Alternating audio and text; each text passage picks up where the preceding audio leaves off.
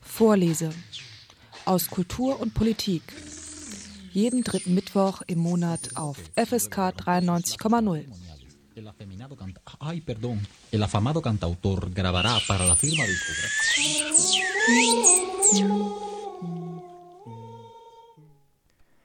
Die Debatte um die Sterbehilfe nimmt in Deutschland langsam wieder an Fahrt auf. Nachdem das Bundesverfassungsgericht im Jahr 2020 das Verbot der geschäftsmäßigen Sterbehilfe als verfassungswidrig deklariert hat, ist der Gesetzgeber aufgefordert, den Sachverhalt zu regeln. Seitdem gab es im April und Mai 2022 Orientierungsdebatten im Bundestag. Einen Monat später fand die erste Lesung statt. Drei Gesetzesinitiativen wurden im Anschluss in den federführenden Rechtsausschuss gegeben. Über die vorliegenden Entwürfe dürfte dann bald schon im Bundestag beraten und auch abgestimmt werden. Und das in einer Atmosphäre in Deutschland, in der das Thema Sterbehilfe aktuell keine große Rolle mehr spielt. In der heutigen Sendung Vorlese aus Kultur, Wissenschaft und Politik spreche ich über die Thematik mit der Behindertenrechtsaktivistin Dina Radke. Sie war Mitbegründerin des Zentrums für selbstbestimmtes Leben e.V. in Erlangen. 1990 war sie darüber hinaus Mitbegründerin der bundesweiten Dachorganisation Interessensvertretung Selbstbestimmt Leben e.V. ISL. Ausgehend von der Frage nach der rechtlichen Regelung der Sterbehilfe in Deutschland werfen wir einen Blick auf die Situation von Menschen mit Behinderungen, Hürden der Inklusion und den Blick auf Leiden, Lebensglück und Behinderung in der Gesellschaft.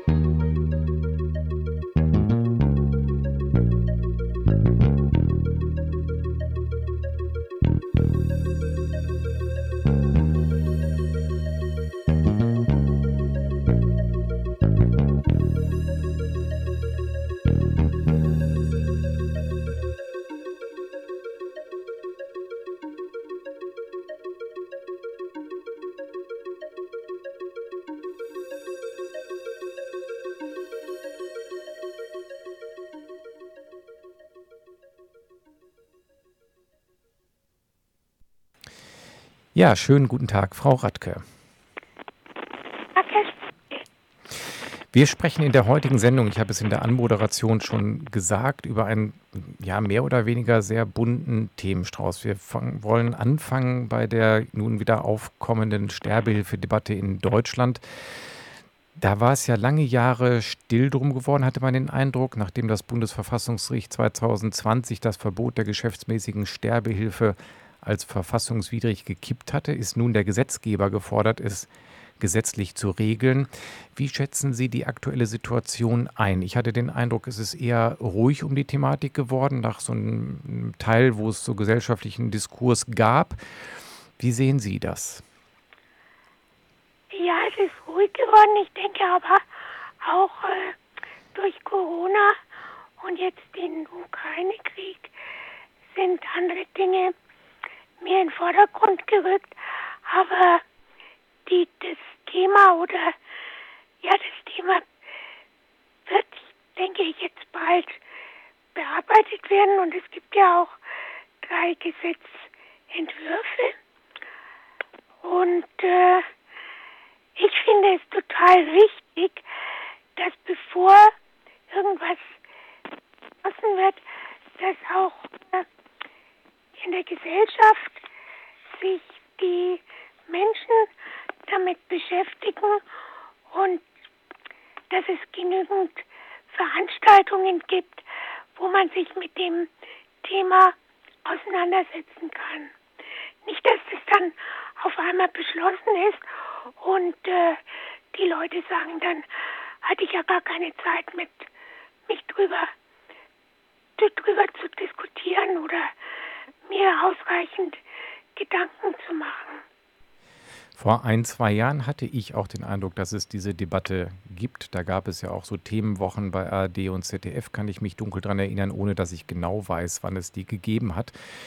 Ich sehe nur, dass jetzt aktuell, während diese Gesetzentwürfe vorliegen äh, zur Abstimmung im Bundestag, ich diese Debatte nicht so richtig erkennen kann in Deutschland. Wie sehen Sie das? Sie sagen, es ist durch den Ukraine-Krieg so ein bisschen in den Hintergrund gerückt, haben Sie gesagt.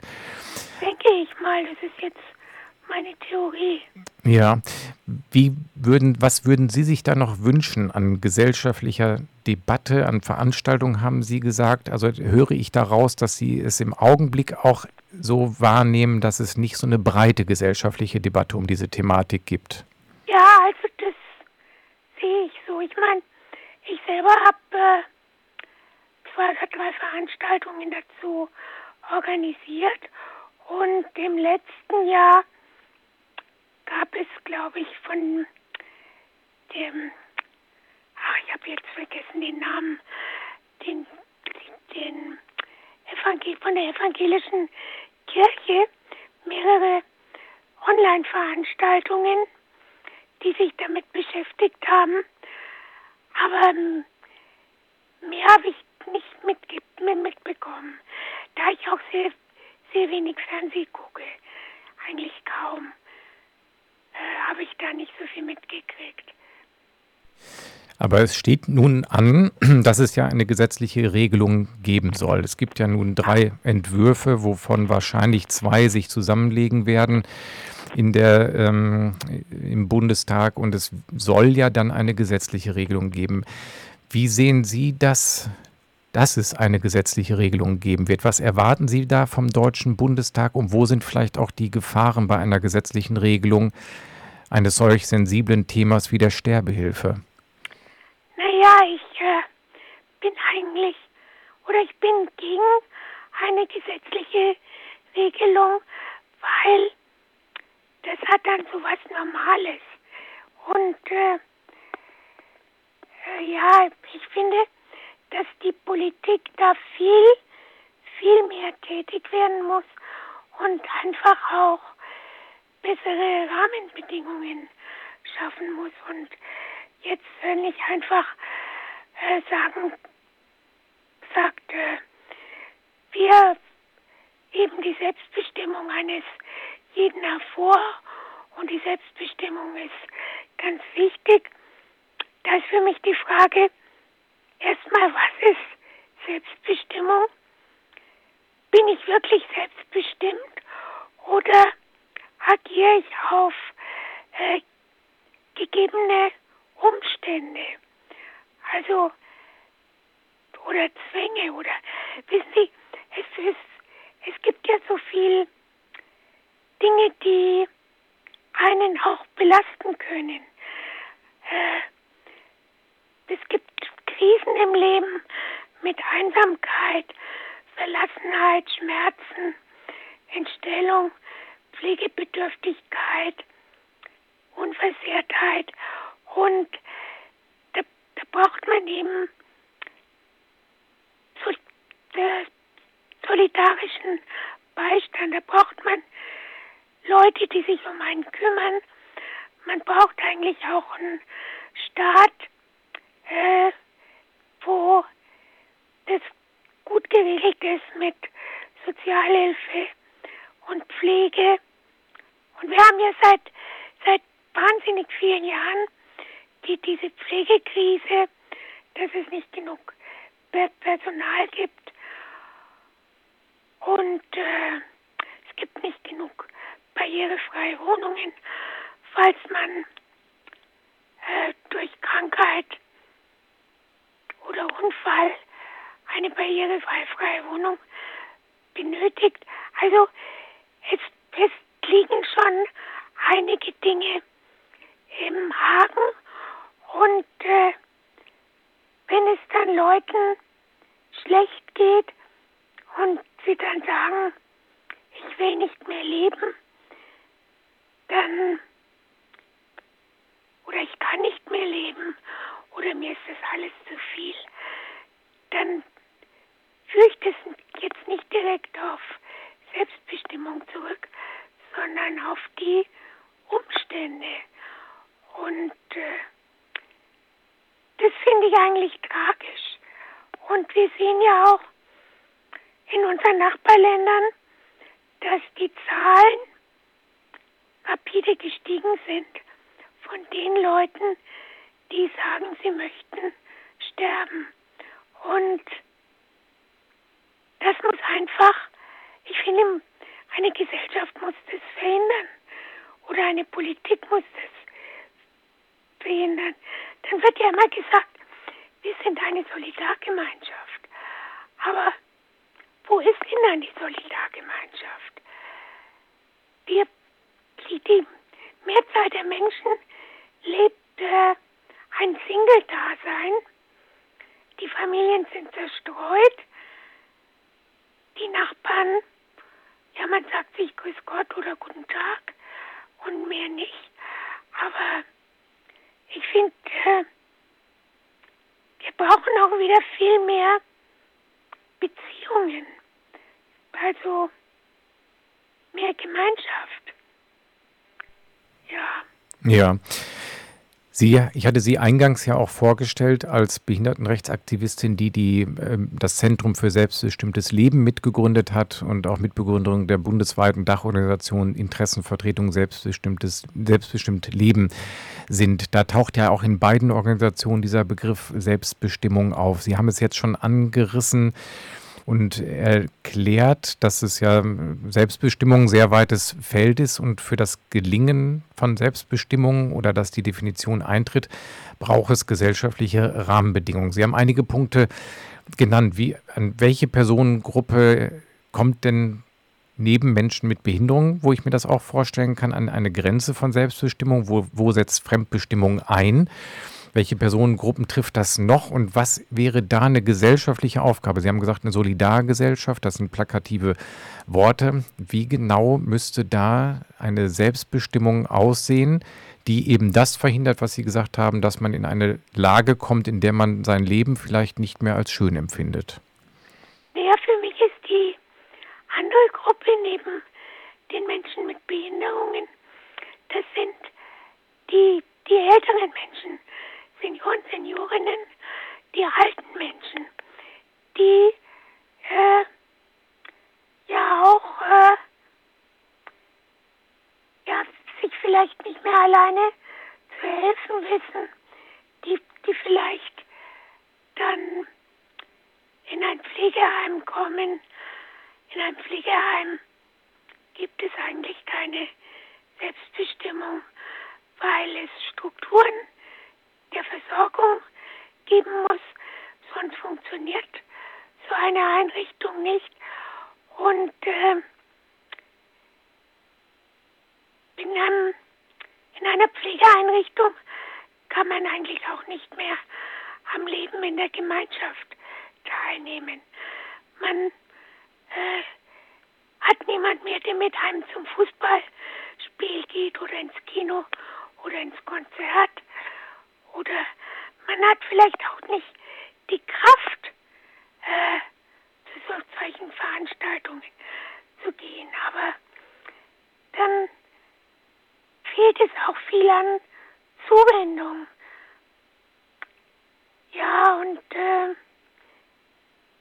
man möchte auch nicht den Verwandten zur Last fallen, den Angehörigen, den Freunden, Freundinnen. Man möchte auch nicht, dass die für ein Geld, also irgendwelche äh, Geldleistungen begleichen möchten müssen, weil vielleicht nicht genug Geld beantragt wurde. Oder die Behörden gerade nicht genug Geld bewilligen, wie auch immer. Es sind ja immer so Einzelkämpfe. Oder auch der Kampf um das geeignete Hilfsmittel ist manchmal schwierig. Oder ja, es fällt mir jetzt gerade nicht so ein. Sie Jedenfalls. Das, äh, Entschuldigung, ich wollte Sie gar nicht unterbrechen, aber beim Hilfsmittel, da würde ich gerne noch einmal einhaken, weil das kann man noch mal deutlicher vielleicht für die Hörer und Hörerinnen machen. Menschen mit Behinderung, aber auch ältere Menschen sind auf Hilfsmittel wie, äh, denke ich jetzt dran, an, an Rollstühle, Rollatoren, äh, vielleicht auch äh, weitere technische Hilfsmittel, E-Rolli angewiesen. Und ich habe es auch immer mal mitbekommen, dass Krankenkassen sich da bei den Bewilligungen mitunter querstellen, beziehungsweise erstmal nur ein Standardmodell bewilligen. Jetzt beispielsweise beim Rollstuhl habe ich das auch bei meiner eigenen Mutter erlebt. Die hat so ein Kassengestell, äh, Kassen, ja, wie ein Brillengestell, so ein Kassengestell, Rollstuhl hingestellt bekommen. Ähm, wenn man damit nichts zu tun hat, kann man sich da immer schwer etwas drunter vorstellen. Wenn ich meine Mutter jetzt beispielsweise äh, schiebe, dann merke ich, dass das ein Rollstuhl ist, der verbesserungswürdig wäre, weil man einfach in gebückter Haltung nur schieben kann. Meinen Sie diese Art der Hilfsmittel auch und diese Schwierigkeit der Versorgung mit Hilfsmitteln oder diese Debatten mit den Krankenkassen? Ja, auch und zum Teil. Wissen Sie, denn Sie haben schon gerade gesagt, Standardrollstuhl. Aber so ein Rollstuhl muss ja von den Technikern so geliefert werden, dass die Körpergröße passt, dass das Gewicht passt, dass äh, ja, dass äh, irgendwelche Spezialteile auch angebracht sind. Also das richtige Sitzkissen, damit man keinen Dekubitus bekommt. Oder auch am Rücken. Oder wie Sie gesagt haben, mit dem Schieben, dass man die Griffe Höhen verstellen kann. Oder wenn, wenn die betreffende Person sehr groß ist, und, ein, und auch schwer ist, dann braucht es auch äh, vielleicht kleine Elektromotoren, dass die Person, die den Rollstuhl schiebt, eine motorische Unterstützung hat, die sie von hinten äh, lenken kann. Und das sind ja wichtige Voraussetzungen, damit man mal einen Spaziergang machen kann, damit man mal in die Stadt zum Einkaufen gehen kann. Also ganz normale Dinge. Und die Leute müssen ja auch so weit wie möglich selbstständig mit dem Hilfsmittel zurechtkommen. Das ist ja auch die Voraussetzung.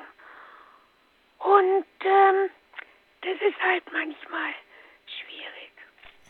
Nun hat dort. Wissen Sie, ja kostet auch immer so viel Kraft.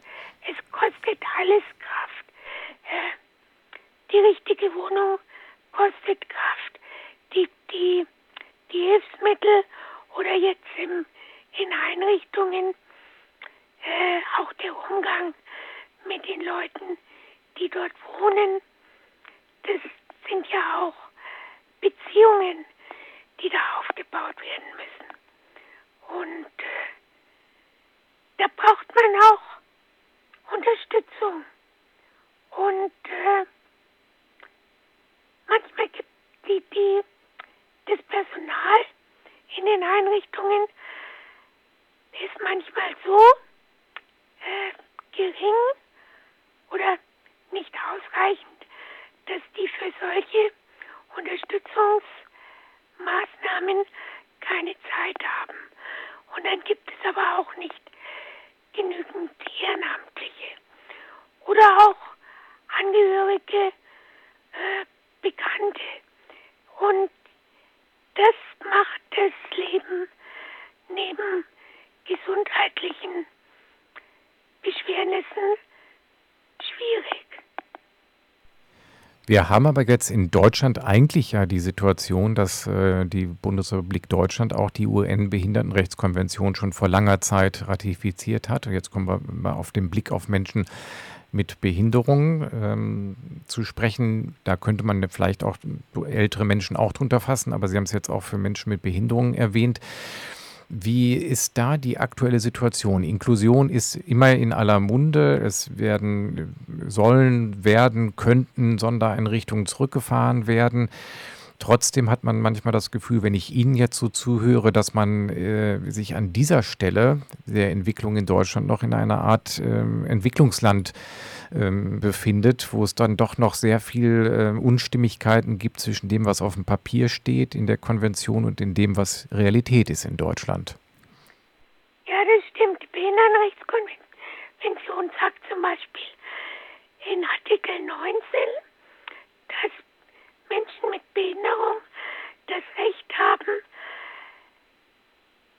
ihren Wohnort zu wählen, also wohnen, wo ich möchte, wie ich möchte, mit wem ich möchte.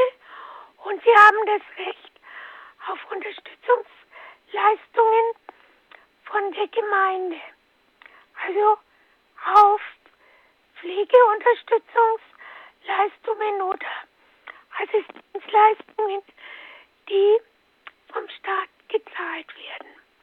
Und das haben alte Leute natürlich auch. Und die Mehrzahl der älteren Menschen lebt ja noch in der eigenen Wohnung oder bei der Familie und wird von Angehörigen versorgt. Die wenigsten wohnen in Einrichtungen. Ich habe jetzt nicht äh, die genaue Prozentzahl im Kopf.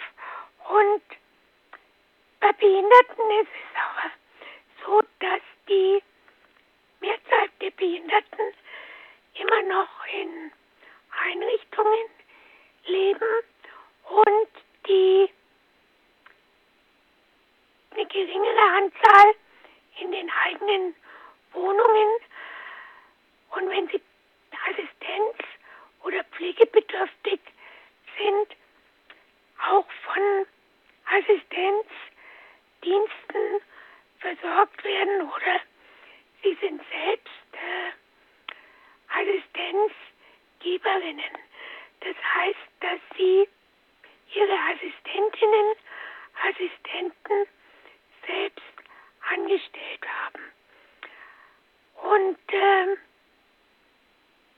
die, diese Assistenzleistung in der eigenen Wohnung durchzusetzen, das ist manchmal gar nicht so einfach, weil man hat ja auch einen bestimmten äh, Stundenbedarf, so dass man nicht unterversorgt ist. Und Assistenzleistungen gehen ja bis zu 24 Stunden am Tag, je nach Behinderung.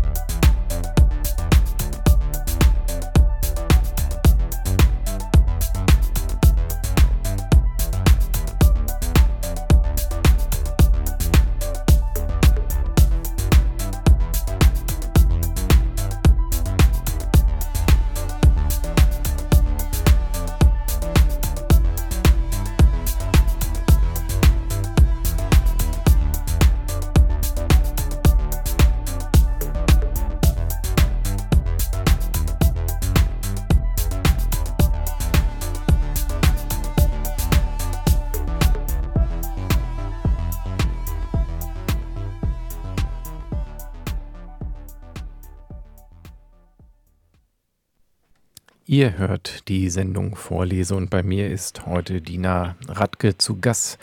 Und wir sprechen über ein relativ weites gesellschaftliches Feld, nämlich ein, ausgehend von der Debatte um die Sterbehilfe werfen wir einen Blick auf Themenfelder wie Selbstbestimmung, Glück und Lebensglück in der Gesellschaft von Menschen mit Behinderung oder alten Menschen. Frau Radke, wir hatten eben über den großen, das große Themenfeld Assistenzleistung begonnen zu sprechen.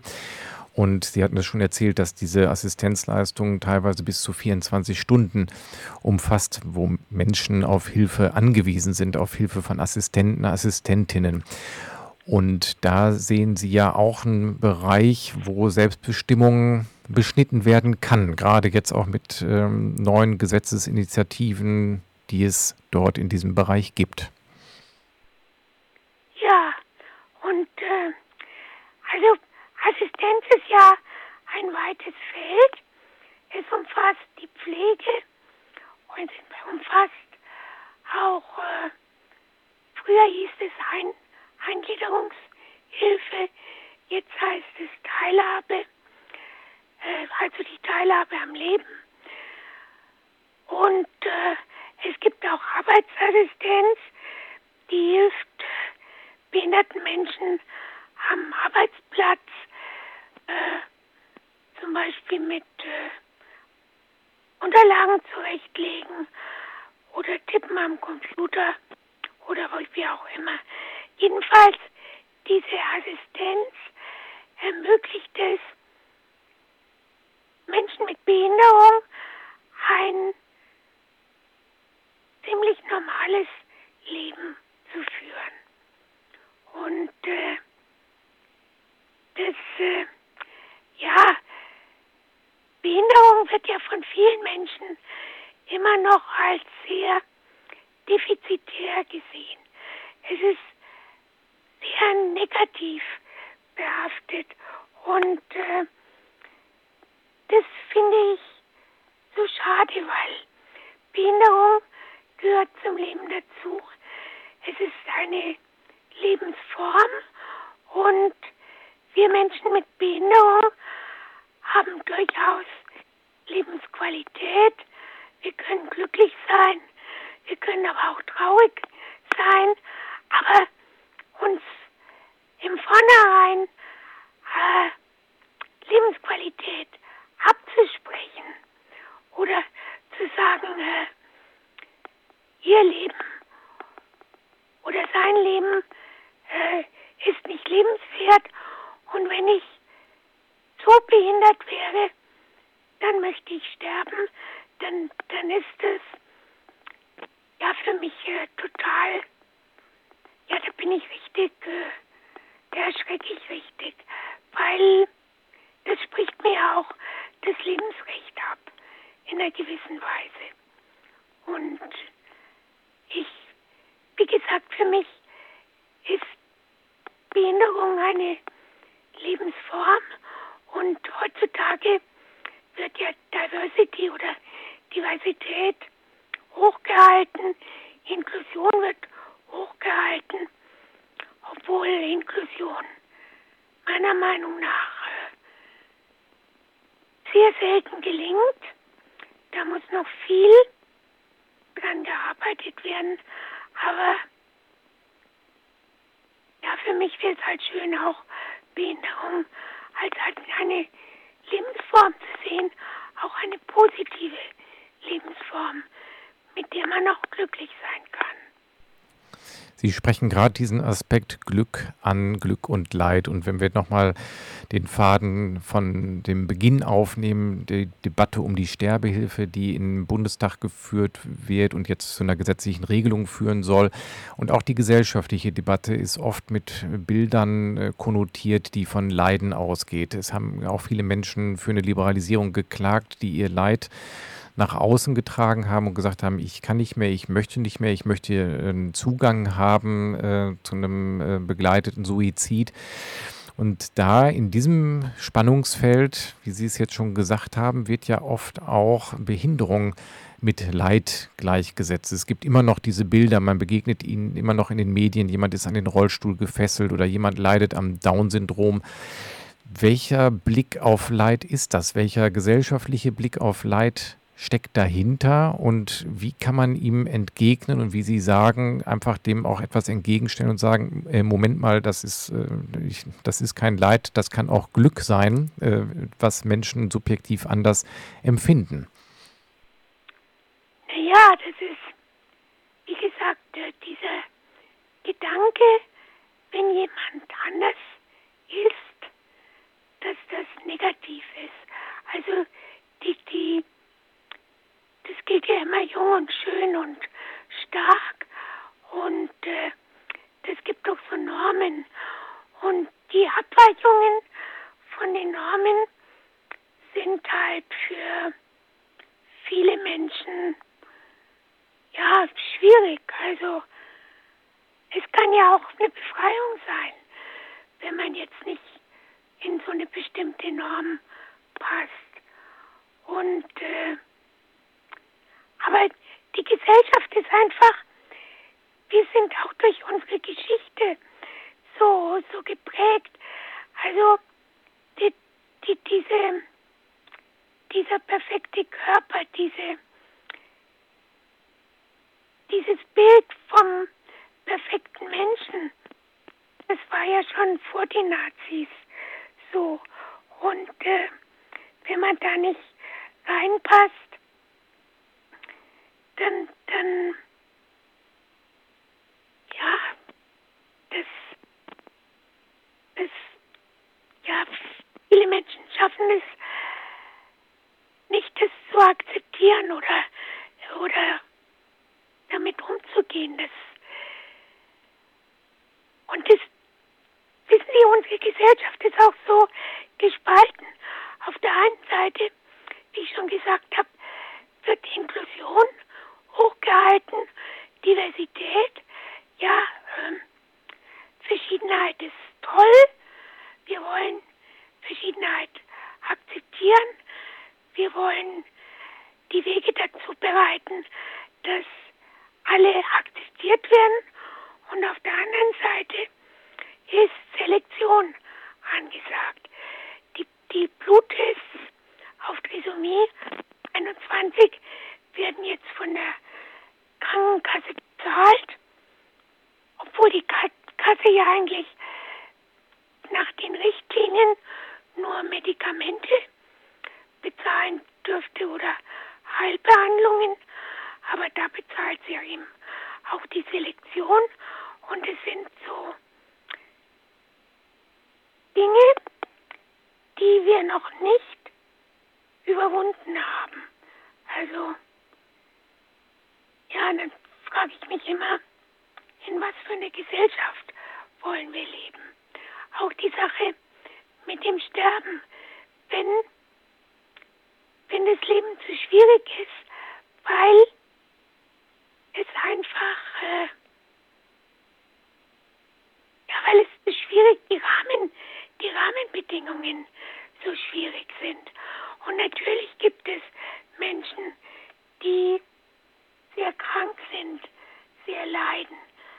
Und äh, dafür haben wir aber eine gute Palliativmedizin, eine gute Schmerz, Schmerz, gute Schmerztherapien, eine gute Hospizbewegung. Wir haben eigentlich alles, was äh, notwendig ist, um Menschen zu helfen. Bloß die Politik müsste aktiver werden.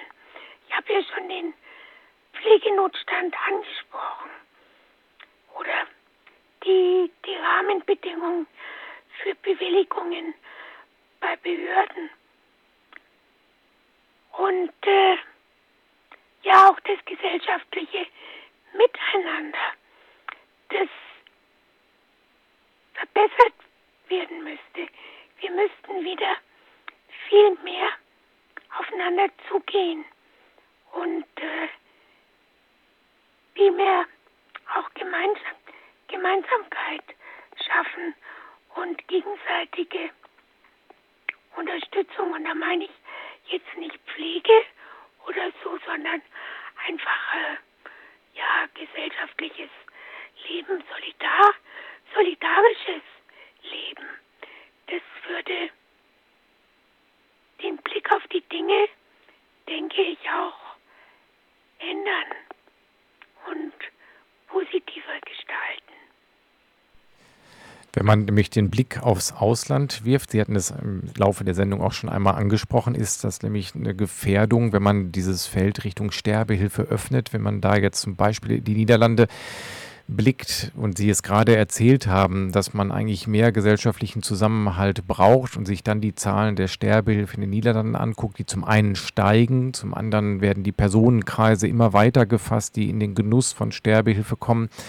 Und auch die staatlichen Kommissionen kommen ja immer wieder zu dem Ergebnis, dass es Fälle gibt, die mehr oder weniger im Graubereich liegen, wo nicht klar ist, ob jemand aus Einsamkeit sich dafür entscheidet oder wegen des Erbes, was ansteht, sich für ein früheres Ableben entscheidet. Sind das auch Gefahren, die in Deutschland drohen würden?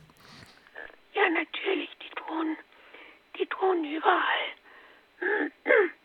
Und wissen Sie, äh, wenn man jetzt sagt, wir schaffen die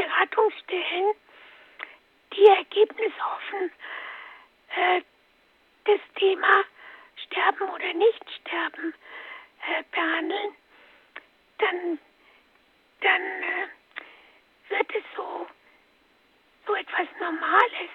Also dann bekommt das Ganze so, so so Normalitäts äh, ja, ich kann mich jetzt gar nicht gut ausdrücken. So ein Normalitätsanstrich oder ja, ja, genau, ja. Und, und das darf doch eigentlich nicht sein. Eigentlich müssen doch die, die Hilfen zum Leben, die müssen doch gestärkt werden. Und nicht die Schwierigkeiten, das Leben zu meistern, die dürfen nicht steigen da muss die Politik entgegenwirken und, und Abhilfe schaffen.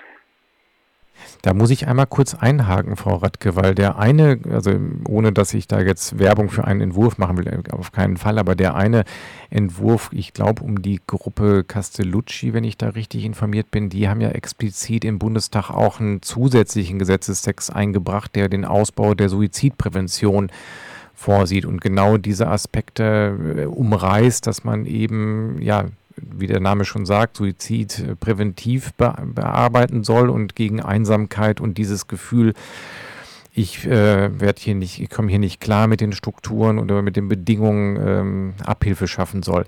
Sehen Sie da eine Chance drin oder ist das eigentlich auch äh, eher Quatsch, ist da nochmal in einem zusätzlichen Gesetzestext zu umfassen, wenn es gar keine Bereitschaft gibt, gesellschaftlich das wirklich grundsätzlich zu ändern? Doch, ich finde es schon. Also falls es wirklich ein Gesetz geben soll, dann finde ich das wichtig, das zu machen. Aber wissen Sie, warum muss denn alles immer gesetzlich geregelt werden. Wir haben eine wahnsinnige Bürokratie. Äh, und alles wird immer schwieriger. Schon diese ganzen Sicherheitsmaßnahmen, die die Gebäude aufweisen müssen. Oder äh, äh, jetzt ist es mir gerade entfallen. Ja, diese, ganz, diese, diese Datenschutzsachen. Mhm. Es wird alles immer schwieriger. Es wird nicht leichter. Und ja, ich weiß nicht, warum wir uns das Leben so schwer machen. Ich hatte da jetzt neulich, als ich mich mit dem Thema beschäftigt hatte, da bin ich auch über einen niederländischen äh, Mitarbeiter gestolpert, der mehrere Jahre auch in so ähm, Expertengremien, in so einem Euthanasieprüfungsausschuss in Holland gesessen hat, Theo Bohr oder Böhr, wie er sich ausspricht, der auch sagt, es ist nichts Falsches an einer Grauzone, an einem guten Tabu.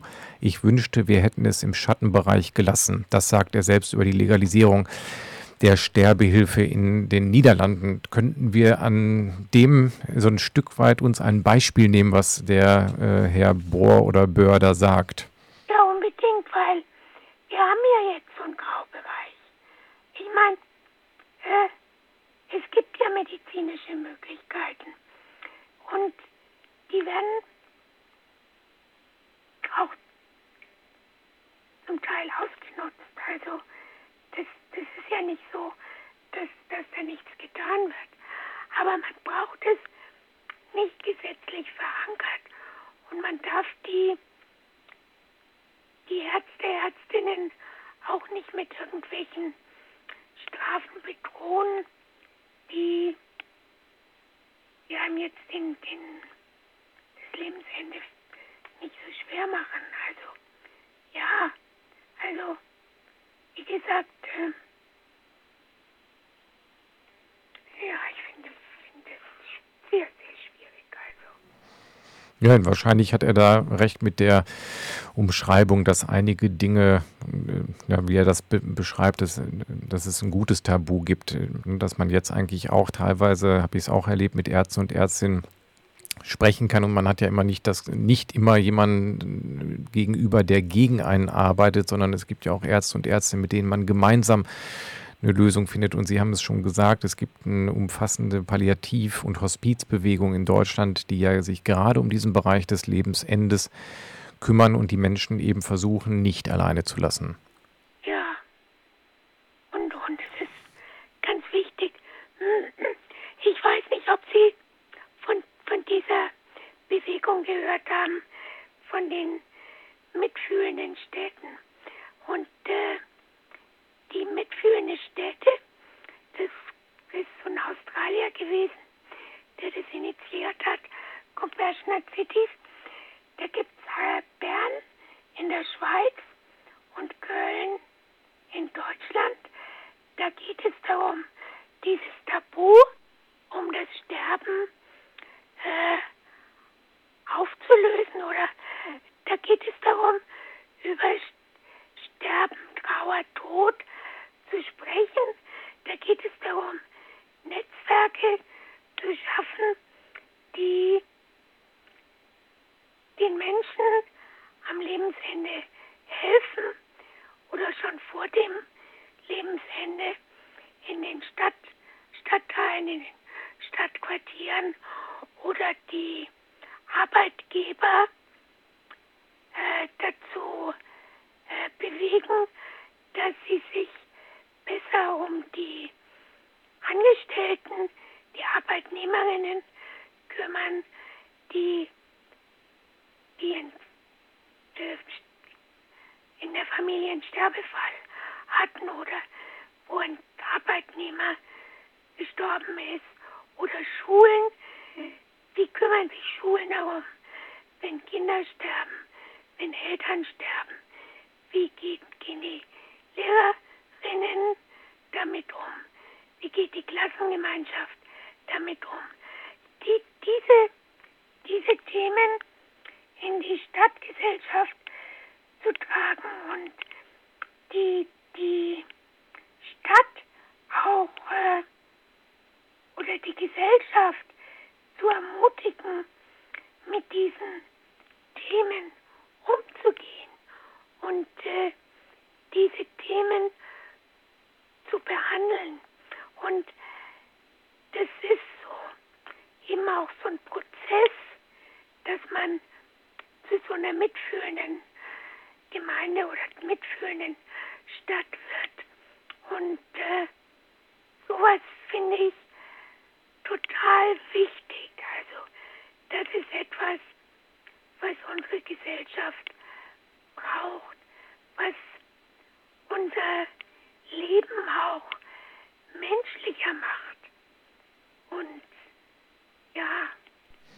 Das klingt nach einem sehr interessanten Ansatz. Davon habe ich noch gar nichts gehört. Und dagegen muss geht mir gerade durch den Kopf, dass Sie ja, während Sie das skizzieren, wie es sein könnte, Ansätze, die für, zu einem solidarischen Miteinander kommen, wird auf der anderen Seite werden ja Gesetzestexte verabschiedet. Da haben Sie auch eine Kritik dran geäußert, dieses neue Intensivpflege- und Rehabilitationsstärkungsgesetz IPREG, was jetzt verabschiedet worden ist wo Sie ja dann wiederum äh, sagen oder kritisieren, dass da genau dieses Miteinander, dieses mitfühlende Miteinander eben nicht passiert, sondern dieses Gesetz, wenn ich das richtig verstehe, macht Menschen mit Behinderung das Leben ja noch schwerer.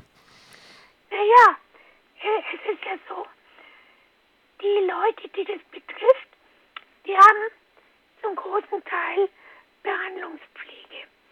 Für Behandlungspflege gibt es strenge Vorschriften, da braucht man Fach, Fachpflegekräfte. Einerseits braucht man Fachpflegekräfte, wenn man in der Familie wohnt, können das aber auch die Eltern durchführen, also absaugen oder Kanüle einsetzen. Diese Dinge können Elternangehörige machen. Da brauchen sie keine Fachpflege. Und äh, andererseits gibt es ja kaum Fachpflegekräfte. Und der medizinische Dienst kommt ja zur Überprüfung, wenn man jetzt selbst Personal angestellt hat. Kommt der medizinische Dienst zur Überprüfung und der sagt, die medizinische Versorgung ist vielleicht nicht gewährt. Und äh, das geht so nicht weiter. Und sie müssen in eine Einrichtung. Und das ist die große Angst der Menschen, die unter diesem Gesetz fallen, weil die eben wirklich sehr viel Assistenz brauchen und die wenigsten Nichtbehinderten können sich vorstellen, dass Menschen, die vielleicht 24 Stunden am Tag beatmet sind, vielleicht eine Familie haben, vielleicht Kinder haben oder Eltern haben oder einen Beruf ausführen oder anderweitig ihr Leben genießen und Lebensqualität haben, selbst wenn sie vielleicht nicht sprechen können, wenn sie einen Sprachcomputer benötigen, um sich auszudrücken. Aber sie können trotzdem, jetzt sage ich mal dieses Wort, selbstbestimmt leben und ihre Assistenzkräfte, also die Fachkräfte in der Behandlungspflege anleiten, was die jetzt vielleicht gleich tun sollen. Vielleicht absaugen, Kanüle, Kanüle wechseln oder mit ins Kino gehen. Also, und äh, der andere Haken ist, dass in Zukunft nur noch ganz spezialisierte Ärzte die Rezepte für Behandlungspflege braucht man Rezepte also nur hochspezialisierte Ärzte, Ärztinnen, die Rezepte ausstellen können.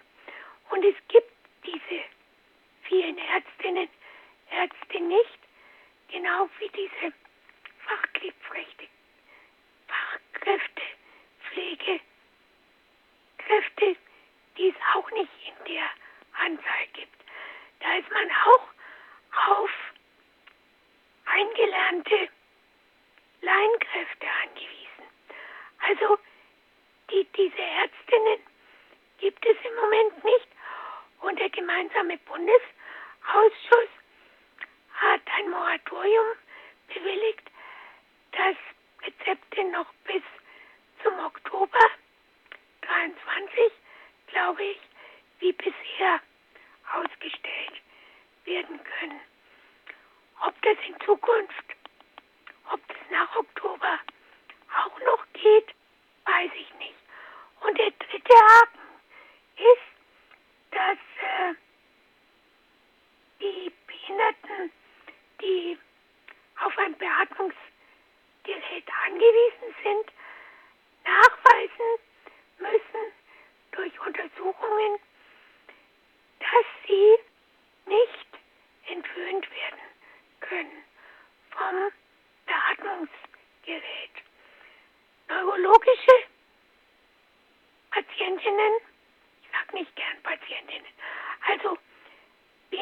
Behinderte mit neurologischen Erkrankungen können das nicht. Aber Patienten oder andere Behinderte, die einen Unfall hatten oder eine Krankheit und dadurch einen Luftröhrenschnitt äh, bekommen haben oder beatmet werden, die können manchmal entwöhnt werden von der Beatmung. Aber dann gibt es wieder nicht genügend Kliniken, die die Entwöhnung durchführen können. Es ist ein einziges Dilemma und es gibt sehr große Ängste. Stellen Sie sich vor, die, die Jugendlichen, die Kinder, die zu Hause leben, wo die, die Eltern ein bisschen die Pflege durchführen, aber zum großen Teil auch Pflegekräfte. Da haben die, die Jugendlichen Angst, dass sie in eine Einrichtung müssen. Dann können sie nicht mehr in die Schule gehen, können nicht Abitur machen, können nicht studieren, die können nicht ihre Lebensziele, so wie andere, äh, verfolgen. Das ist doch schrecklich, wenn, wenn es so viele Hindernisse gibt. Und im, mit dem alten Gesetz ging das alles. Ja. Frau Radke, Sie haben jetzt ein ganz großes ja, Trümmerfeld, kann man fast sagen, auf, aufgemacht in der, in der Sendung. Aber das sind ja Dinge, wo ganz große Baustellen in einem so reichen Land wie Deutschland immer noch sind. Und ich bin da Ihrer Meinung, dass ich immer wieder erstaunt darauf gucke, dass man diese Inklusion vor sich herträgt. Ich es an vielen Stellen einfach noch nicht als gelungen ansehe. Und Sie sagen zu Recht, es gibt viele Bereiche, die das Leben der, der, Menschen erschwert, gerade der Menschen mit Behinderung, der alten Menschen, der Menschen, die wir eigentlich mit Konventionen gesagt haben, die schützen wir in besonderem Maße. Wir sind am Ende der Sendung angelangt, Frau Radke, und ich bedanke mich ganz herzlich einmal, dass Sie diesen großen Strauß an diversen Themen, an diversen Baustellen einmal hier dargelegt haben und wünsche Ihnen ganz viel Kraft äh, bei Ihren weiteren Aktionen, bei Ihrem weiteren Weg äh, für Selbstbestimmung zu kämpfen und auch diese Baustellen in Deutschland anzugehen. Ja, das habe ich gerne gemacht und ich finde es auch wichtig, die, diese Themen in die Öffentlichkeit zu tragen. Ja, dann vielen Dank an dieser Stelle Gerne. und alles Gute. Danke für Sie auch. Tschüss.